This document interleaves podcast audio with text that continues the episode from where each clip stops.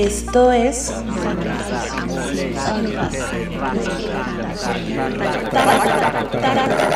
Taco de Palabras. Hoy presentamos No hables con extraños, en la voz de Luis Beltrán.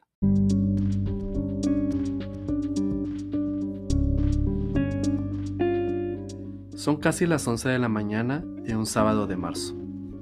Me levanté tarde de la cama y apenas estoy desayunando. Son unos sándwiches de pan tostado con jamón y huevo. Escucho a alguien gritar desde la calle hacia mi casa. Seguramente se trata de algún vendedor y decido no salir. Luego de unos momentos, vuelve a gritar y me retiro la taza con café de la boca para levantarme de la silla y decirle a quien sea que grite que no necesito lo que vende. Cuando abro la puerta y me asomo a la calle, veo a alguien de mi edad parado frente a las rejas que protegen la casa. Creo que es un poco más bajo de estatura que yo, moreno, delgado. ¿Está tu papá? me pregunta. Quisiera decirle que mi papá no vive en mi casa, que se separó de mi madre cuando yo tenía unos 10 años. Decirle que se fue a Mississippi con un permiso para seis meses que venció hace dos. Pero es larga la historia. No están, digo en tono de lamento. Quiero ver si puedo limpiarle los focos de los carros. Hace tiempo vine y le limpié los focos de estos dos. Dice señalándome mi auto y el de mi madre.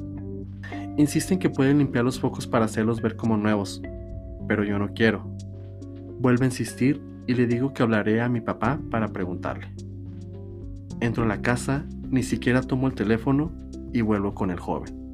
Le digo que vuelva después, que me deje su número de teléfono y que le llamaremos en caso de necesitarlo. Insiste otra vez y cedo. Le voy a pagar 70 pesos para que limpie los focos de la camioneta de mi mamá. Los míos no. Esos los limpiaron en diciembre. Entro por las llaves del portón para abrirle la puerta a mi casa a un desconocido. Siento que debí ser más firme y decirle que no, pero me arriesgo. Me arriesgo en una ciudad en la que los asaltos a mano armada, los robos a casas, las extorsiones y secuestros se dan a diario. Me meto a la casa, cierro la puerta, pongo el seguro para que no se abra la puerta tan fácil en caso de que sí lo quiera hacer. Y sí, me sentí un poco más seguro. Me siento a la mesa para volver a mi desayuno y a mi café. Estoy viendo un reality show repetido en la televisión. Después de un rato, el joven grita, Amigo. Me asomo y me dice que los focos están listos. Le digo que me espere. Él me pide un vaso con agua. Voy a mi recámara, tomo un billete de 100 pesos para pagarle, pero no creo que va a tener monedas para regresarme. Siempre pasa eso. Ya me resigné a perder 30 pesos. Cuando le doy el vaso con agua, le pregunto si tiene cambio de 100. Me dice que no.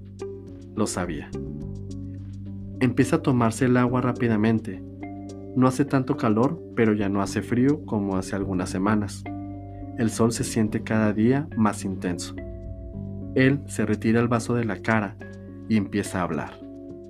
Tócalo, me dice mientras toca los focos que acaba de limpiar. Se siente bien, le contesto y observo que realmente esté limpio. En menos de un segundo puso su mano junto a la mía, la alejó un poco, pero mi mano se ve perseguida por la suya. Parece nalguita de bebé.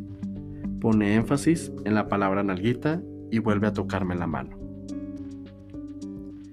Me agradece que le haya pagado y extiende su mano para que lo salude. Le respondo, nos tocamos y nos miramos a los ojos.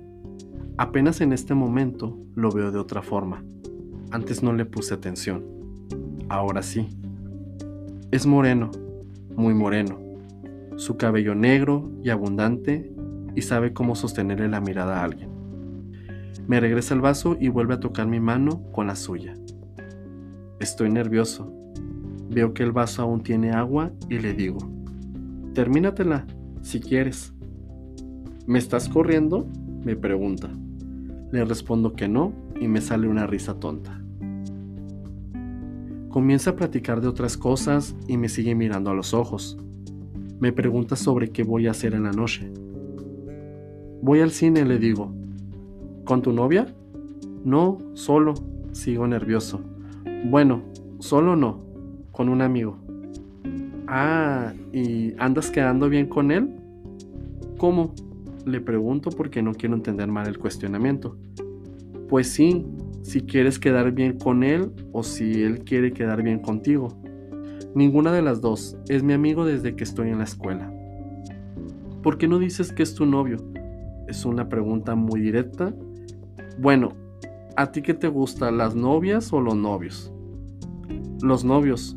Agacho la mirada como si estuviera diciendo algo vergonzoso. ¿Por qué? Pues no sé, es mejor. Para este momento ya siento una erección ligera y temo que se me note. Le doy la espalda para evitar verlo de enfrente. Es frustrante. Él se mueve a mis espaldas y se recarga en mi carro. Casi siento que me va a agarrar por detrás y me va a apretar. O al menos eso quisiera yo. Pero estamos casi en la calle y eso no va a suceder. Tardo un rato en reaccionar y decido voltear hacia él. Lo miro otra vez a los ojos y me responde. Sí, sí es mejor. Vuelve a platicar conmigo sobre qué hago los fines de semana, sobre el lugar en el que trabajo, si tengo hermanos, si me gusta la cerveza. Ando bien crudo, dice mientras le veo los ojos, la boca, su cuerpo y me imagino las cosas que podré hacer en este momento. Sus dientes y su bigote es lo que no me gusta pero todo lo demás me hace imaginarme las cosas que puedo hacer ahora que estoy solo en casa. Pero no es mi casa, no lo hago. Hablamos sobre mis exnovios. Le digo que tengo dos, cuando solo tengo uno. Quiero ser interesante. Me pregunta cosas sobre ellos, que si lloré por ellos, y le digo que sí. Que si los engañé, y le digo que no.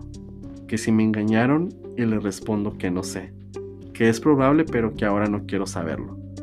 Qué extraño es estar hablando de esto. Hace comentarios raros, me gustan. Cuando tomo, a veces me traiciona el culo. Le respondo que aún no me sucede, pero que sí me gusta la cerveza y quisiera tomarme unas con él. Esto último me lo quedo para mí. Me sigue mirando como si algo quisiera. Yo también lo quiero Quiero entrar a la casa y quitarle la ropa, que rocemos los cuerpos y nos besemos en la boca. Si pudiera, quedarnos un rato en mi cama, tocarlo y cerrar mis ojos y tocarlo más. Pero no estoy seguro de cuánto tiempo dispongo. Después de un rato, él se rinde. Yo me rendí desde el principio, pero me gusta estar así, con un extraño, insinuando cosas sin pronunciar palabras, creando una faena sin tenernos cerca todo en mi mente. Bueno, ya me voy a seguir trabajando para comprar cerveza hoy. Pronuncia mi nombre porque hace unos segundos nos presentamos. Él me dijo el suyo, pero ahora no lo recuerdo. Carlos, Marcos o Oscar, no sé. Yo estaba nervioso cuando me lo dijo. Cuando pone el primer pie en la banqueta, pasa una camioneta. Se detiene a unos metros del frente de mi casa. De la camioneta baja un hombre joven envuelto en camiseta de tirantes, medio musculoso, con un ramo de flores. Mira, ya te traen flores, me dice Carlos, Marcos o Oscar. Ojalá, le digo riéndome. Él sigue mi risa. A ver qué día nos echamos una cerveza. No dice cervezas, dice algo como chelas o birrias, solo capto la idea principal. Cuando vengas otra vez, le respondo sabiendo que eso no puede suceder. Sonreímos y se va. Corriendo regreso al interior de la casa y tomo mi cuaderno. Quiero escribir todo lo sucedido, darle forma con palabras a la emoción del momento y aunque tengo en mi mente cada segundo guardado, mi cerebro empieza a trabajar a otra velocidad y a caminar en otra dirección. Entonces levanto la mirada, me dirijo a la puerta principal.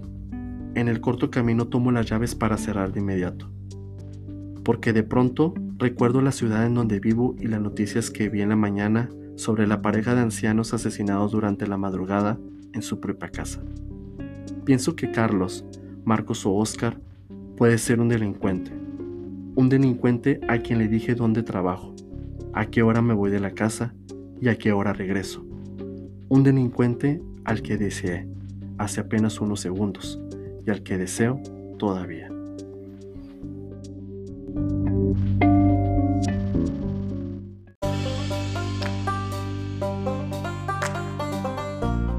Esto fue Taco de Palabras. Espero que lo hayas disfrutado. No olvides suscribirte, dejarnos tus comentarios en la plataforma en donde nos escuchas y seguirnos en Instagram como Taco de Palabras. Yo soy Iván Gómez Caballero. Nos escuchamos la próxima.